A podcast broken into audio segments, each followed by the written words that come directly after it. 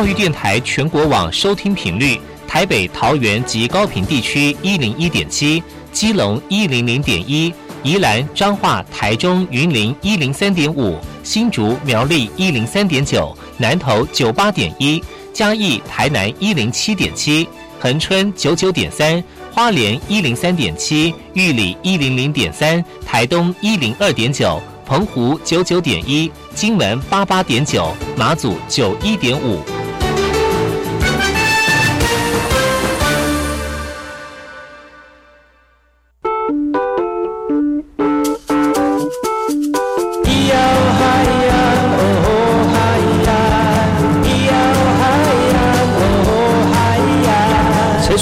就不能流行？唱古调也可以很嘻哈。我们来听听部落的声音。接收最新的部落脉动、原住民的讯息、新闻以及最新的流行脉动，只有在把右的后山部落克。欢迎回到后山部落克，我是主持人把右，在每个礼拜六跟礼拜日的早上十点到十一点，教育广播电台花莲分台把右主持的后山部落克。从今年开始呢，百优的后山部落客除了在我们的 FM 一零三点七提供给大家最新的原住民讯息之外呢，我们的后山会客室这个邀请到各同不各种不同面向的原住民朋友，关心原住民、了解原住民的朋友来到节目当中来跟大家分享他们的看见。也由于呢，透过不同面向呢，希望大家除了听之外呢，也可以看到我们这个现场来宾带来的相关的影片跟影像哦。所以大家如果对于今天的节目会客室会客室里面的节目如果有兴趣的话，可以上把右的后山布洛克的粉丝群，现场就可以看得到我们这个特别来宾带来的影片跟画面，让大家更能够加深深入在我们原住民议题当中哦。部落新鲜事，欢迎收听后山部落克，我是主持人把右。今天第一则讯息是来自于台东的，现在每一个人人手一只手机哦，不管是部落里的老人家或者是这个小朋友呢。都可以简单用手划一划，就可以在手机上面得到相关的资讯。而在台东的农测盘、农测产品的网购平台呢，他们主打透过手机的 App，能够这个把台东的农测产品二十四小时内送到家哦。透过手机的 APP，琳琅满目的农特产品都可以线上直接购买，而且还有影片播放来介绍店家的特色，来推广台东在地农产销售为目的的这个这。购购台东电商市集呢，在二月二十七号正式上线了。消费者不必在一大清早出门，就可以买到台东当季最新鲜的农特产品。而台东县肉品市场呢，今年一月开始转型成为台东县农产股份有限公司之后，特别推出了购购台东电商市集，已经有二十多位农户加入，期盼透过公部门的合作，避免遭受这个中大盘的剥削。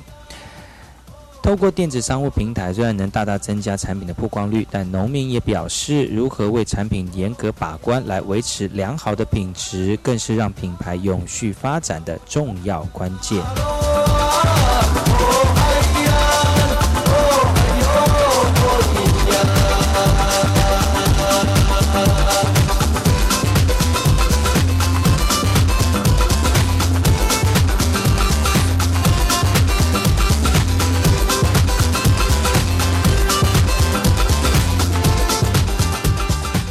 接下来这个新闻来自于花莲瑞穗的瑞穗的奇美青年返乡来富裕休耕近三十年的农地哦，而这个地主他说了，祖先留给你的水田地，现在小朋友来重新整理，现在孙子跟小朋友都已经要插秧了，那希望透过这样的祷告词呢，来呃这个报告我们的祖灵能够庇佑啊。而这个地主蒋荣华带着哽咽的语气来祈福祝祷，原因就是眼前这块农地其实已经休耕长达三十五年了，年迈的他已经无力耕作的。但是令人欣慰的是呢，长子蒋国正回乡之后，打算再次把土地活络起来。蒋国正十五岁的时候还曾经跟着父亲务农，没想到这一转眼就已经是三十多年前的往事了。奇美部落在日据时代由日本人引进水稻，并且修筑水郡。不过由于年久失修，郡路受损严重，无法引水灌溉，水田变成旱田。那五年前，水保局花莲分局呢推动了农村再生的计划，已经协助修复水郡的支线，完成后呢将可以顺利引水来灌溉。复耕的面积估计可以达到五十公顷。那目前族人也以义务的方式来协助修理这个呃水渠呢。那希望这个得来不易的灌溉水源能够源源不绝，继续滋养祖先留下来的土地。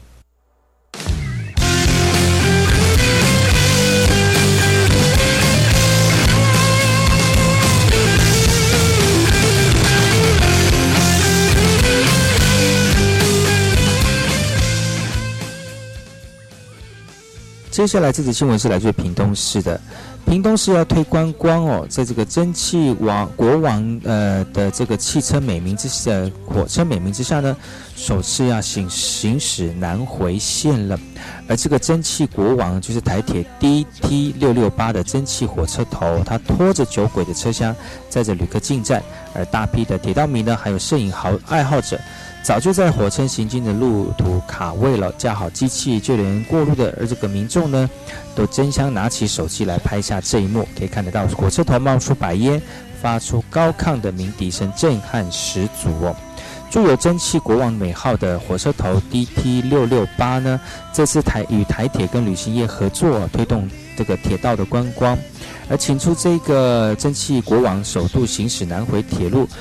这这个火车不仅是台铁最大型的蒸汽车，也拥有三项历史记录的车款，包括牵引力最大、吨位最重，而且最晚除役退休的这部这这部车啊。而这次行驶南回呢，实在非常的难得。而蒸汽国王民国七十二年退役，九十九年修复，这次重出江湖，机会难得，因此呢，吸引不少民众前来追火车，来引发轰动的状况。有你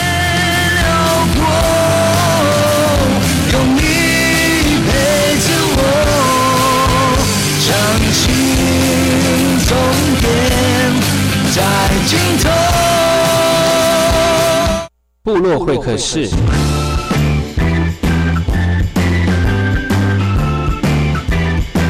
哎吼，萨利格格巴布隆吉巴尤格古，大家好，我是巴佑，欢迎回到巴佑的后山部落客后山会客室的单元。今天后山会客室的单元要邀请到哪位特别来宾来到节目当中呢？你喜欢摄影吗？其实呢，摄影对很多人来讲，手机的方便性让大家对于这个画面的构图有很多很多的练习的方式。但今天呢，邀请到这位特别来宾，他用这个摄影影像呢来记录他的生活。邀请是哪一位呢？我们邀请到了红叶国小的老师，欢迎老师。大家好，我是红叶国小的老师，我是柯彦福。那我在网络上的发表作品的笔名呢是 Diaz。那这是一个很有趣的故事。好，这个有趣的故事到底有多有趣呢？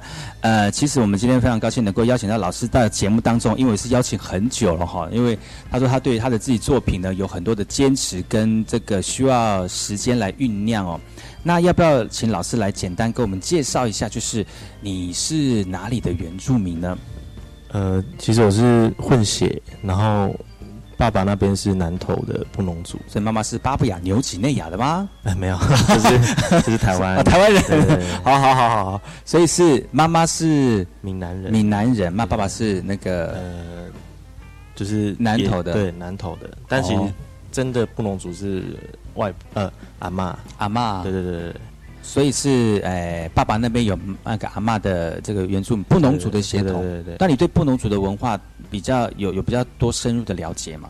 非常不深入，真的，我们就是住在都市。哦，但是你现在在红叶国小，呃，服务的小朋友好像都是布农族的小朋友嘛？哦，哎，红叶大部分是泰鲁格族。哦，不是不是布农族的，也有也有比较少。哦，所以你对于这些小朋友。呃，你有没有因为到这个偏乡来教这些小朋友之后，对自己的原住民文化有比较多的认识？这是一定有，因为嗯，我们学校就是很推那个原住民的文化，嗯，所以呢，我们就会有很多舞蹈的表演，会表演的机会，舞蹈表演机。然后因为那个时候校长就觉得说，哎，我对音乐比较厉害，对影像，他之后就会派我去帮忙那个我们的那个原住民。教那个泰鲁格族传统舞蹈的老师哦，跟他一起帮忙，看要做道具还是嗯。管理小孩子，因为小孩子都还蛮活泼。嗯，然后就去帮忙，然后一边帮忙就会发现很多文化，你会跟着小朋友一起学。哦，对对对，你自己本身是哪一个学校毕业的哈？东华大学。也是学教育的吗？对教育系，嗯，那在那呃，因为在同从事这个教学的过程当中，呃，认识自己，认识自己原来那种呃原住民上面的文化，也是从教学才开始的嘛。那大学的时候有吗？对大学的时候，因为就多了很多原住民的同学，嗯，就是各组都有，然后学长姐他们就说，哎、他说学弟不要装哦，这样，嗯，来我们社团就是原青社，哦。那时候哎、我们叫部青社，部落青年社，嗯嗯嗯，然后就参加部青社，你在大学之前都没有参加过类似这样社团吗？几乎没有，真的？对对对，是。你就在台，因为后来就搬到台北，哦，那更没有嘞。台北要找真的很麻很困难对，嘞。蛮困难的。所以你到大学的时候才认识这群，你不觉得这种生活方式很不一样吗？对，很不一样。而且这种思考逻辑、讲话的逻辑，然后人跟人相处的逻辑跟方式都不太一样不太一样，但是很喜欢。啊？是吗？对，所以你打从心底骨子里面就是原住民。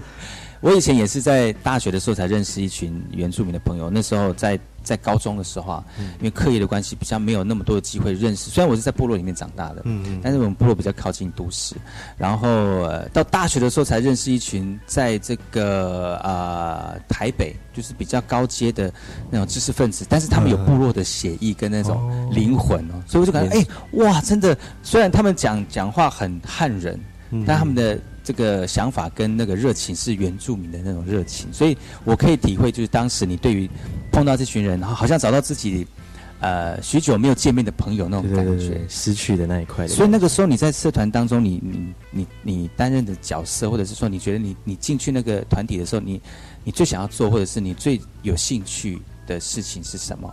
就是把他们拍下来。哦，真的吗？对对对，嗯，所以今天老师邀请到呃，我邀请到老师来到节目当中，就是要跟大家分享他这几年的这个摄影的经验哦。所以你那个时候大学就对于摄影已经有很很多的这种感动了吗？嗯，其实还好诶，嗯因为那个时候是第一台相机是一台傻瓜相机，就是小小的那种数数数位的数位的，嗯因为傻瓜相机它还蛮方便简单，然后因为那时候好像还没有普及智慧型手，智慧型手机还没普及，哈哈，所以那时候哎、拿到一台相机，你就会会被理所当然的，就是在所有团体中就是记录组，你就是就是摄影组就对对，对对对对，嗯哼哼。因为在大一大二的时候，大家普遍上都是还是拿智障型手机，哦，智障型手机，那时候还没有智慧型手机，没有照，已经有了，但是就就是是数位型数位手机、数位相机应该也有啊，都会有了吧？那个照片没办法传到电脑，就是不方便啊。那个时候就是不方便，也没有 Line 啊什么的，嗯嗯嗯，对，然后所以就是都依赖我做那个记录，比如说去拿活动啊，要记录啊，都是几乎都是我在记录。但是你应该也很喜欢吧？对，就是觉得还不错，蛮嗯蛮认命的。那你有没有什么？你有没有印象深刻？就就是说有有印象是你第一次拿相机，然后觉得哎很有成就感的时候是什对么时候？，就是我们有一次去部落，嗯然后玩，就是跟着学长姐一起去部落，然后就拍了一些照片。好，所以就进照片，对对对，这是你这张是那时候觉得拍最有摄影的感觉的照哦？为什么？这是因为这就是觉得能够拍出这种雾雾的画面，很 很神奇，很厉害。这是要有这叫做有景前景深有景深的对有感觉景。深，第一次特别拍出来这样子。那那时候还不知道说是什么样的原理让他，拍出这样，那时候还不知道，就突然有有那感觉说哦，我可以拍出那个非常有厉呃很厉害的照片哦。然后呢，然后就开始就开始慢慢的有有意识到摄影这件事情。那个时候你是到部落里面去拍呃活动的照片嘛，对不对？对对对，那活动的照片当中，就是有有很多呃很多不同的人、嗯不同的事，对，然后呃通过这样的方式来记录。那个那个时候的记录过程当中，你已经慢慢对于自己的摄影有很多的钻研了嘛？那个时候，那时候也是没有，就是一路这样子慢慢的走过来。嗯应该怎么讲？就是这边有一张，就是帮大学大学同学拍的，然后这张照片的特别的地方是，就是那张照片特别的地方，就是我决定用底片机拍。哦，对对对，所以这个画面跟就是一般的数位相机的那个画面不太一样。质感完全不一样。哎，底片跟一般的数位相机，就是一般的数位相机的这个差别在哪里？那个差别就是在于颜色，嗯跟那个画面的颗粒感，嗯那颗粒感就是比较难数位模仿。嗯，哦，对对对，然后 Lightroom 不是已经已经可以做到这样的现在是可以做到很像，啊但是你在拍的时候，Lightroom 的位置，你要你要讲一下那个专业术语。真的是来人阿多比的。然后你说颗那个什么相片的颗粒跟一般的数位其实是有差别而，且完全不需要再调，它拍出来是什么样子，它就是那个样子。可是你不调，你呃完全不用调的原因是因为你拍出来出来就是这样。对，而且你在，我觉得用底片机，你不知道你当下拍什么，所以你会 更这样子好吗？更难按下去那个快门，所以你就会更久。哦，会构图光线、快门，然后那个呃整个构整个那个状态要到到达完美，再按下那个，快门。才会想要按下去。像那张照片，就是其实它是一个不耐烦脸孔，等很久了。哦，你说后面那个吗？还是前面那个？前面那个，前面那个啊。然后因为为就是在调说，哎、我要让那个桥在哪个位置，这样子，嗯，那这个敲多久？就是敲了大概有五分钟吧。哦，是哈，对对对，然后看起来是另外那个 model 就后面那个就开始哇看别的地方，但是就因为这样可以拍出很自然的画面。对对对，哦而，且哎底片机它是已经是三十五 mm 全片幅的，嗯所以但是又体积又很小，嗯，就不太会让被摄的人有被拍的人有压力。对对哦对，，很自然这个。这个是这是也是摄影心理学吗？对那这个是你在大学的时候边摄影边学到的，还是说对，因为我也会注意很多网络上其他摄影的专业的朋友的那个作品。嗯所以就是有兴趣的话，你就会一直在钻研在这个部分，这样子就是变成说，哎、你的那个网网站的那个嗯连接，通通都是摄影相关的。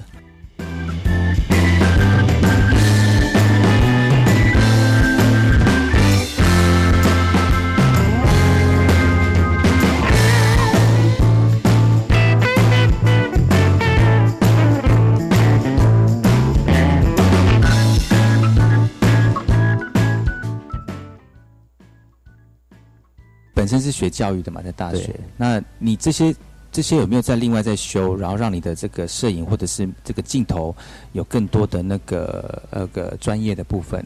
有我在大学的时候有修那个艺设系、艺术与设计系的课程，然哦后它是关于影像的，嗯就是它是不限制于静态跟动态，嗯嗯嗯所以那时候就拍了一部一部电影，一部短片，哈。剧情短片。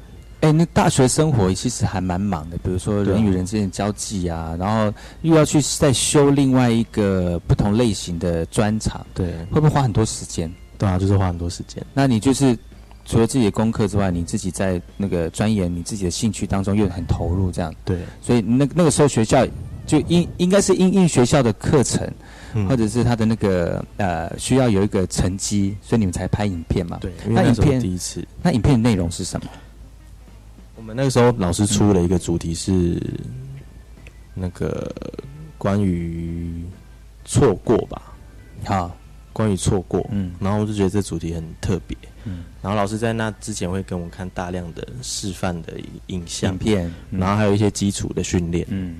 然后我们就拍了一一部关于一个兄妹，然后他他们以前年轻的时候失散，嗯。结果没想到在长大之后，一个变成强盗，可能因为吸毒什么关系，嗯。然后一个一个是就是上班族，哈，然后没想到这个哥哥就抢了自己的妹妹，这样子哈哈哈，的一个故事，很简很简单，很短。但剧本是谁写的？剧本是我跟那时候的另外一个剧组一个朋友写的，哈哈，然后那时候就是脑力激荡，我就说，哎、那我们就来想兄妹，然后就另外有时候要要有抢案，要有强案，嗯，就是乱乱乱结合，然然后就变成一个这样的剧情。就让它有张力一点，对对对对哦，那这个，所以你说有很多人跟你一起完成这部电影对，四个人，那时候就四个人，而且四个人还包含演员，所以你也下去演？我没有演，就是我是那时候那一部是我是先当导演，哈，然后其他人也，然后一个摄影，然后主角就两个人。就一个是一个是哥哥，一个是妹妹，这样互相抢，互相抢，不是哥哥抢妹妹。哥哥抢妹妹。哦，那你觉得那样，呃，那算是你们第一部的片子吗？对，第一部应该花了很长的时间去琢磨吧？差不多一个学期吗？对，因为老师应该也会老师会不会在中间就是会就是会盯你们的进度会？修改啊什么的。呃，比如说从剧本啊，然后从拍摄啊这样子对对对对对来进，哦，所以你那个时候从摄影转到比较有动态的画面，那个感觉，你的你你你的感觉是如何？因为因为你拍摄影机它是很静态的嘛，那变成是动态，把这些画面连接在一起，而且有故事。你觉得那种那种呈现的方式对你来说有什么样的一个意义吗？就是变那时候老师就有给我们看一些示范的影片。那老师姓田，田明章老师，啊我很感谢他教了很多东西。哎那他就是给我们看，就是一样，比如说一杯水，嗯，我们就拍一个一杯水，它是一个很有名的摄影的实验。那、哦但是他在那一杯水前面呢，他放一个尖叫的妇人的影像，哈，就是他很恐惧那边啊啊啊这样。嗯嗯嗯然后那杯水在画面再转到那杯水的时候，你就觉得那一杯水是毒药。嗯，哦，对，但是如果前面是放一个小朋友啊很开心啊这样子画面，嗯那再接到那一杯水，啊你就觉得那是一个呃可能是饮料啊好喝的饮料这种的，这个叫做什么？就是跟电影手法对摄影心理学的东西。哦，哦，然后我所以就觉得这很有趣。就是呃，让让这个画，虽然是有的时候它是一个静态的画面，但是只要衔接起来，它就有它的故事在，就不一样。哦，那你们这样拍，你觉得最辛苦的部分是什么？最辛苦的部分就是剧本吧，嗯写剧本，拍不辛苦吗？拍的过程都会很快乐。就是就算 NG 你也会很开心啊，就觉得很除非有时好玩这样间压力。对，因为我就觉得大学生这个时间，呃，坐在就很喜欢做自己有兴趣的那个工那个事情啦，嗯。就算是很很辛苦，但是也会甘之如饴这对。样。那在大学的过程当中，除了有那个呃拍摄影片之外，嗯，那照片还是继续拍嘛，对服务还是继续服务嘛，对对对，认识朋友还是继续认识朋友嘛？对，那大学生活很多彩多姿。那接下来这个照片有没有什么样的故事？也是在大学时候拍的照片嘛？那是第一次去蓝屿。哦，对，去蓝屿又是什么样的故事？那是因为跟着那个教会的活动，然后我们就去蓝屿跟那边的教会做交流，嗯哼哼然后就觉得说，哎、我又认识一个不一样的文化，哼，这个文化就是达悟达悟族的文化。达悟族，对嗯。达悟族的文化，我就觉得，哎、他们的文化真的是完全不一样的，就是跟我们比较常见阿美族啊，还是布农族的文化，真的是截然不同。嗯。甚至我觉得，我一到一到那个蓝屿岛，我就觉得，哦我我好像来到国外，真的有那种感觉对，有那个来到国外的感觉。嗯。其实你到屏东去，或者是比较部呃比较山上的部落，你你进去，如果他们的整整体营造做得好，你会觉得好像到另外一个是到国家一样。对，真的是到另外一个国家。嗯然后那时候就很喜欢那个船，他们的平板舟。嗯，然后这时候我也是带着底片机去，那这张也是底片对，也是底片拍的，啊，看不出来耶。看不出来啊。嗯，看不出来，但是真的是蛮，呃，怎么讲，蛮蛮锐利的啦，那种感觉，就跟刚才那张嗯比较朦胧美的感觉又不太一样哦。这时候应该是很熟悉如何使用底片机了吧？嗯，比较会对焦了。嗯，其实，在这个过程当中，有没有让你觉得，呃，照相是你生活当中不可或缺的一件事情？然后，不管早上起床啊、睡觉前啊，都要来来自拍一下。你会这样吗？不太会自拍，不会，不太会自拍，但是你会拍镜头对面的我事情早上要拍那个光，早晨的光就会很早起来。现在还会有这样的冲动吗？现在还会就是，比如说，因为我在红叶嘛，哈，然后红叶国小它 它的那个就是在一个很群山环绕的一个嗯风景，嗯嗯嗯然后那个风景非常漂亮。嗯有一次我记得我比较早起来的时候，就去就遇到了那个云云海，然后那个云海就是真的很漂亮。虽然说我在当下我以为是我呃雾很浓，嗯可是呢，事实上它却是在云海里面。然后那时候是我已经在当老师了，所以我比较有钱一点，比较有钱一，点，所以有有买空拍机。哦对对对所以用空拍机的方式把那个那个云山环绕的感觉拍下来。就这一张那是早上几点啊？这一张照片，那是早上几点啊？早上大概六点六点钟，左右，对然后那个六点钟还学生都还没有来到学校。对对对对，你就先跑去那个时候，你怎么会你怎么会想到要这样子这样子拍？呃，你有这样拍拿到拿，还是因为空拍机是新玩具，所以对，想要那试试看那个时候比较比较长，所以这样拍起来那个效果应该还不错对，吧？就很不一样啊。不一样的不一样的视野啊，嗯，那一张照片就是云海啦，云海，等一下哈，这个我等一下把它剪掉。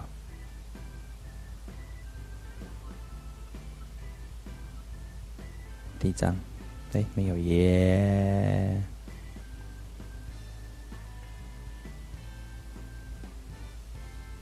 这个这个，好，对，就是这一张。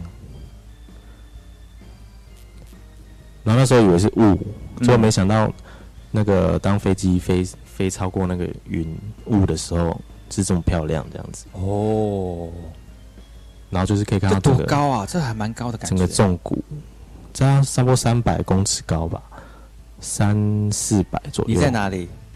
我在 你在哪里？不知道看不到了。啊，这是在另外一边就对了。对对对对哇，很美，而且现在科技越来越发达哦。那现在的科有些有些遥不可及的一些技术，现在都可以随手可得。对，真的但有些梦想可能在五可，而且现在的数位科技也越日新月，而且速度越来越快。嗯哎，你可能觉得说这些科技可能是好像十年前、十五年前的技术，但是其实它可能是三四年前，三四年前，所以我们今天能够达到那么快的技术啊，那么快时间就可以达到我们想要那么高高高尖的技术啊，其实时间是越来越短了，所以这几年的变化很快哦，而且嗯，现在大家都习惯用这个比较简便的方式来记录生活，对，那越专业的东西啊，也越容越越普及了，所以大家都可以变成是，呃，比如说拍摄的专家。但是重点是在拍摄的内容跟你要传达的故事，这才是重点。对，这才是重点。嗯，其实我们今天邀请到老师老师到节目当中，要跟他分享，就是他在部落里面教导学生之外呢，也透过他的镜头来记录在这片土地上面多元文化的一个这个感动哈。我们先休息一下，待会再回来今天的节目。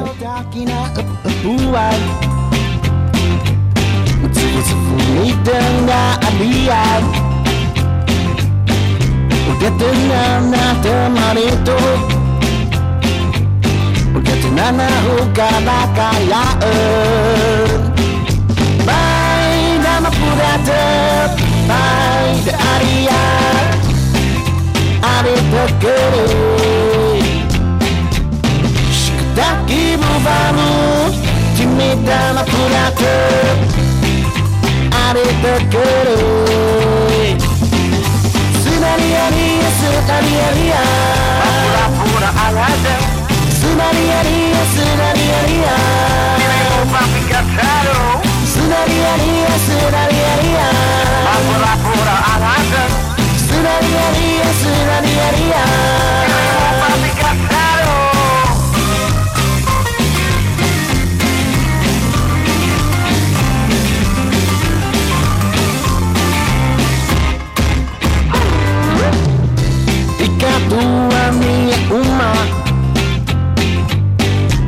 gato e zuazzano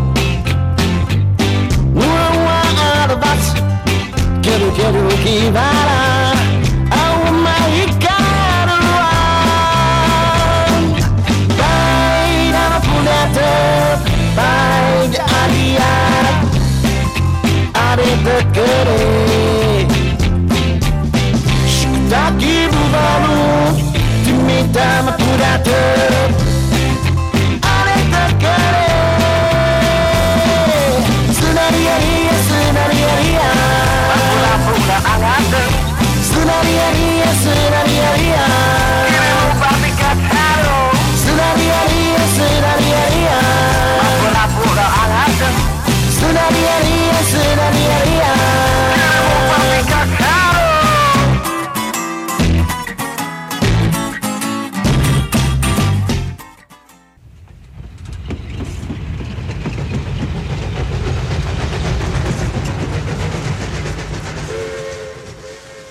知道有一段比永康到保安更迷人的火车路线。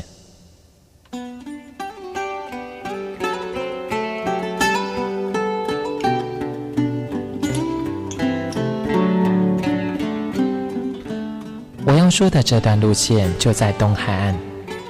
它拥有美丽的稻穗平原并且经过两条大河也就是花莲溪和木瓜溪。他的名字更是绝佳的祝贺和问候，可能在整个台湾很难找到比他更幸福的祝贺的话了。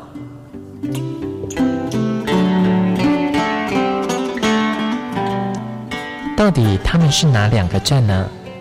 答案是吉安和寿丰。吉安寿丰这四个字，怎么样的连结或拆开，横来竖去都是福气满堂的好字。教育电台花莲台，祝你吉安寿丰。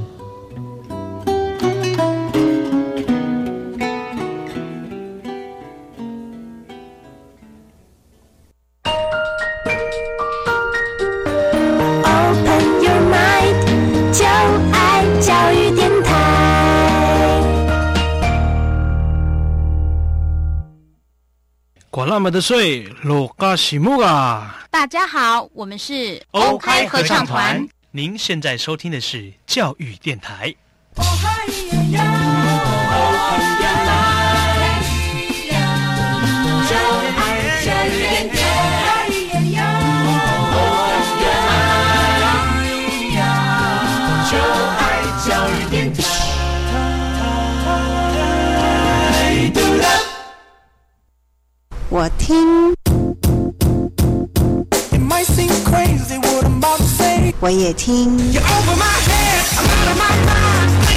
Cool in the wrong time. 但是我最爱听马佑主持的后山部落客。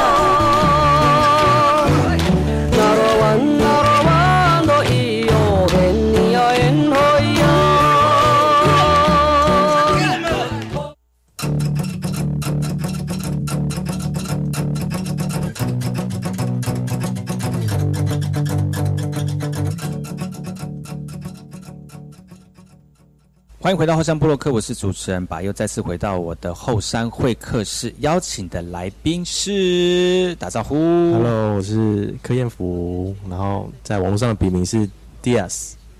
Dias 这个名字是怎么来的？我我我我也知道你在那个网络上的名字是这个，但是我念不出来。现在你今天念给我听说，哦，原来就是卡麦隆迪亚对。兹那个女星的那个姓的。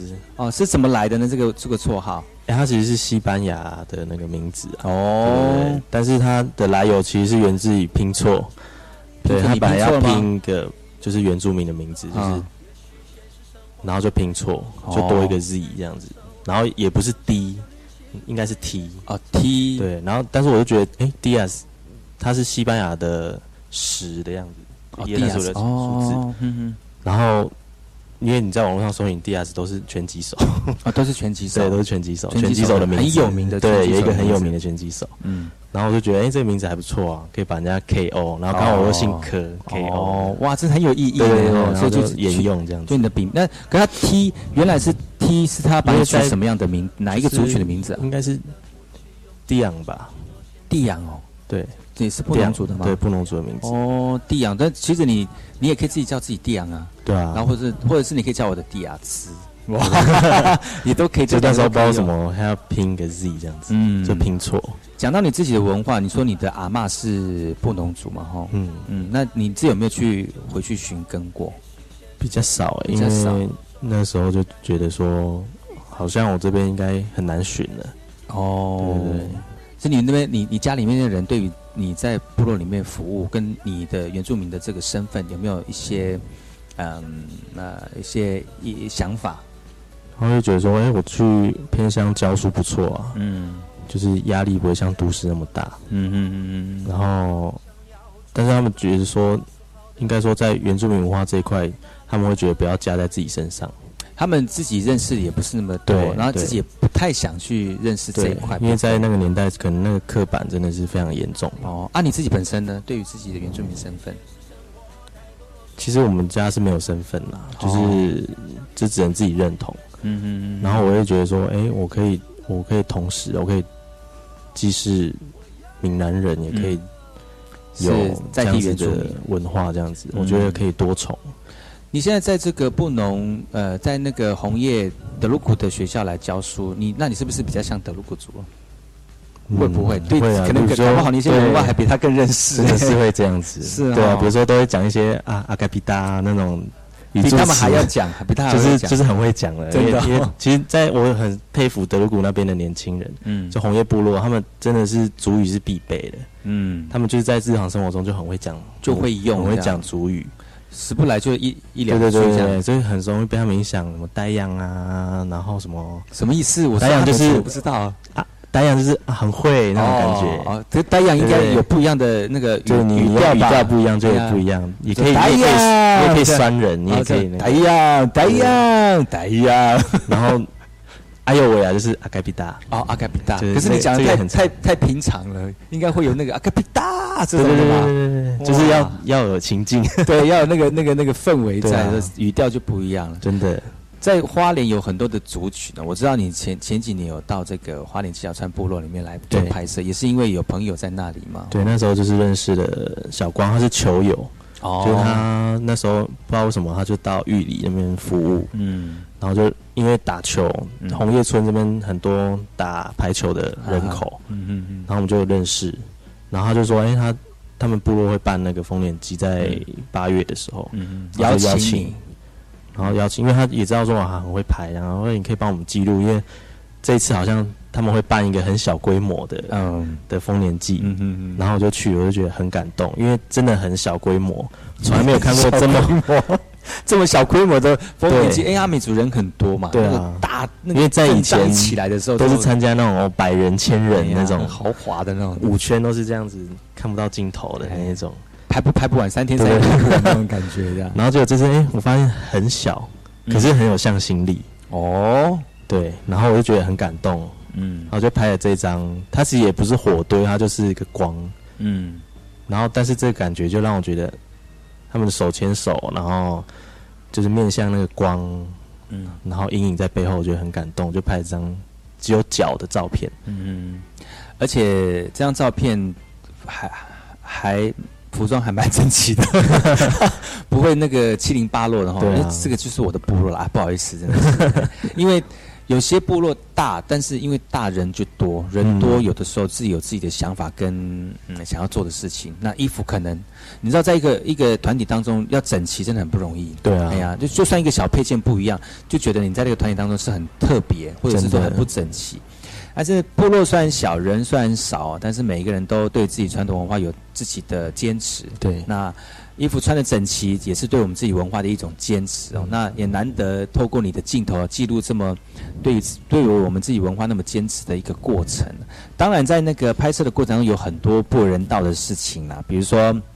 啊呃部落里面的一些事情啦，或者是人与人之间相处的一些过程啊，但是透过你的镜头，我们可以看得到，呃，我们对于自己的这种文化的这种啊、认识又更深一层了。对哦嗯那你自己看见呢？除了除了在那天的丰年祭拍摄之外，一整天或者是这几天的呃下来，你的感动是什么？我听那个小光他讲，就是说，好像这个部落完全由年轻人，这个丰年祭完全由年轻人办嘛，对不对？嗯然后我就发现说，哎、你们的仪式很传统，嗯虽然说你们好像也是去考究吧，有考究，然后就是说，哎、年轻人要要把小小朋友、小孩子夹在中间，嗯。然后绕整个部落，嗯。然后跟大家说，哎、部落要要开始丰年祭了。丰年祭了。嗯我觉得他们这个过程都非常，每一个每一个人的眼神都是很认真，嗯。没有人想要偷懒。嗯。我觉得真的很不简单，就年轻人来说，因为有镜头在拍，当然不能偷懒。镜头没拍，对不能偷懒没没拍的时候也没偷懒，所以是蛮蛮蛮厉害的，就很认真在很认真在。做这件事情，嗯。然后也很投入，然后真的是年轻人很多。嗯，那你那个时候在在拍摄的过程当中啊，你你有没有想到跟其他的呃部落比起来，做对对对比较这样？第一个是人感觉。对感觉，我觉得这才是好，这才是真的传统的感觉。嗯。那现在其他部落也也不方便评论什么，但是就觉得说，哎、可能很热闹，嗯。然后人很多，嗯，但是文化层面的部分，文化层面的部分可能就比较少去琢磨那种嗯传统真真正传统的那种东西，嗯，就可能会比较少一点。你在学校里面教学小朋友，就是要去学东西嘛，对学一些呃，我们日常应该说是正确的方向。嗯，其实，在部落里面，真的是有很多人在呃做传统文化，但是方向正不正确，其实需要多一点思考跟这个揣摩的哈。当然，我们不敢说像你拍的这些部落，他们是呃大家都觉得他们做的很好，嗯因为但是只要你对你自己的文化有认同，而且这个方向是正确的哈，像持持续做一就会被就会被人家看见，就像。你觉得我们的教呃，只只觉得我们的这个部落很不错，而且还认很认同，你就会透过你这样你的方式来记录，或者是继续的鼓励我们，嗯然后让我们继续在，让我们这个年轻人继续在自己传统文化扎根下面更努力哦。我觉得这也是我们我们自己觉得非常开心的一个部分呢、对。那你在这个拍摄的过程当中有没有？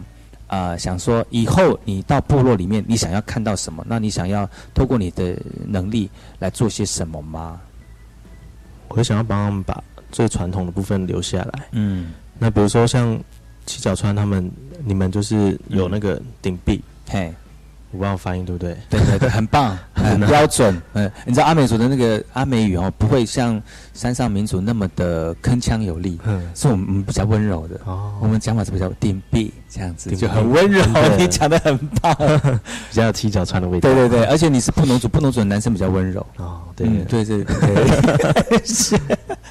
所以你想透过你的方式来记录顶壁吗？还是？对，就是因为我我好像听说他们都是自己手做，嗯然后有有对。对你们都自己手做，自己手我觉得很不简单呢。那个因为我看很多地方的他们是工厂直营对，然后或者是做量产这样，然后再摆在那个那个什么量贩台那边，哎，你要吃点啊？对对对对对对马上做给你啊，这种对对对，然后我就看到七角川的是每个人都好像乍看之下都一样，很像很像，嗯。但是仔细看那个每一个的都是手工的，哎手法都不太一样。然后不一样，然后嗯。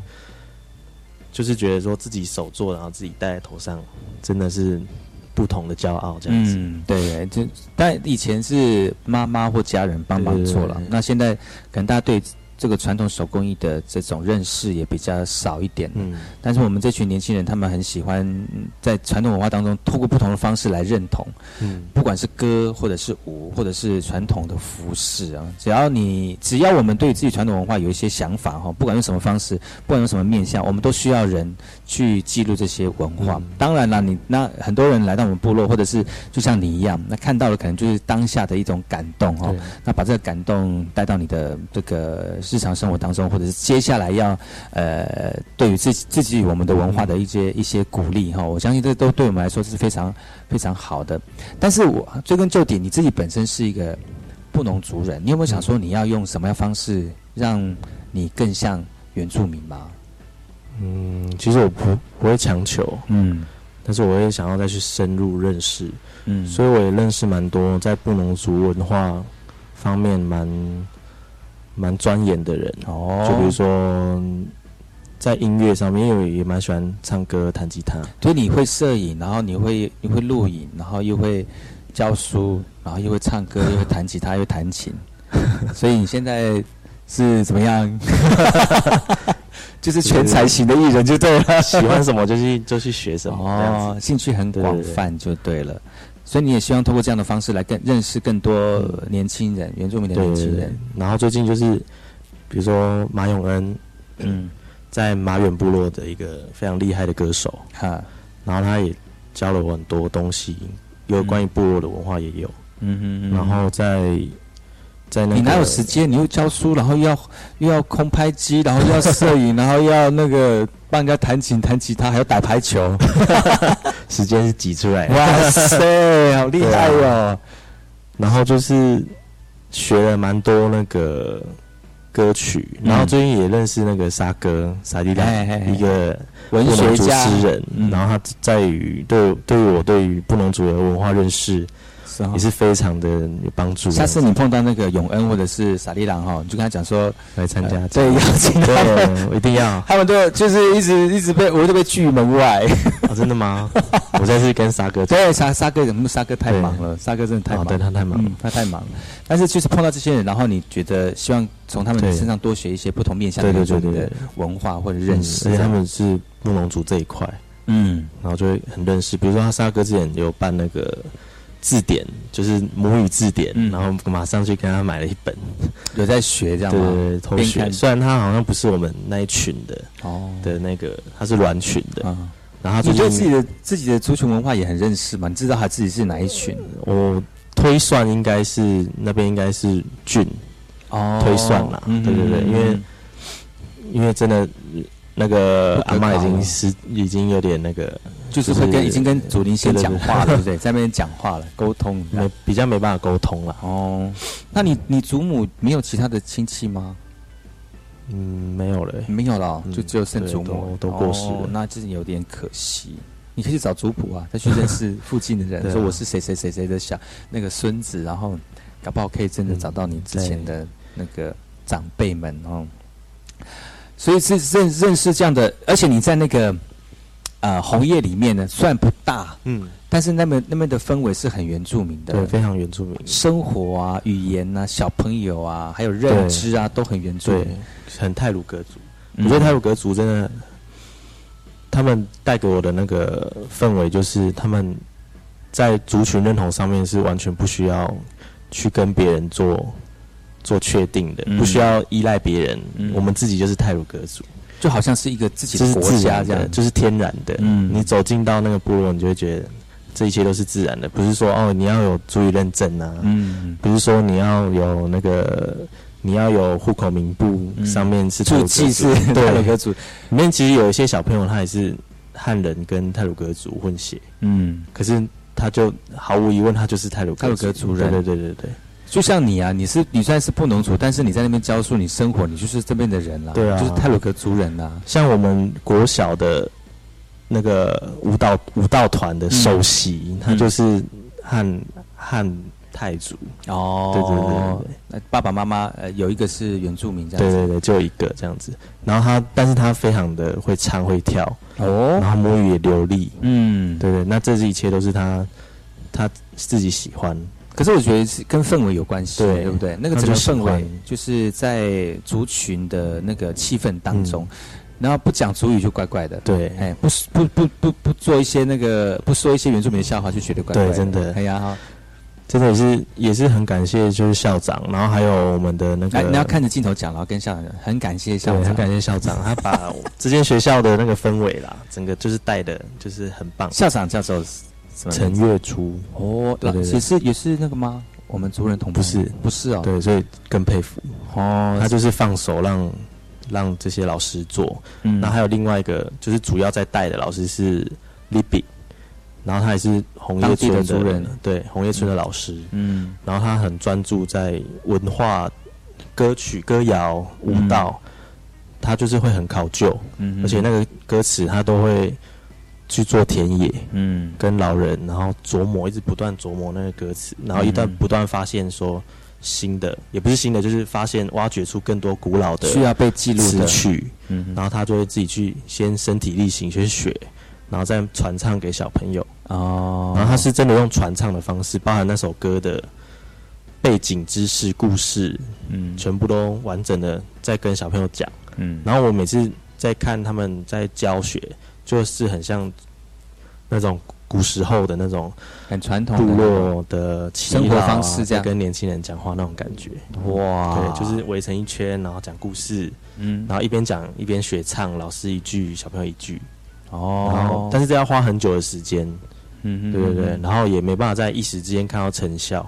就比如说我要参加一个舞蹈比赛，我们要很华丽的道具啊，嗯。但是我们这次参加就是真的就是很传统的东西，很传统的歌谣，很传统的舞蹈动作，三枪舞。嗯，三枪舞？对，就是那个啊、三枪吗？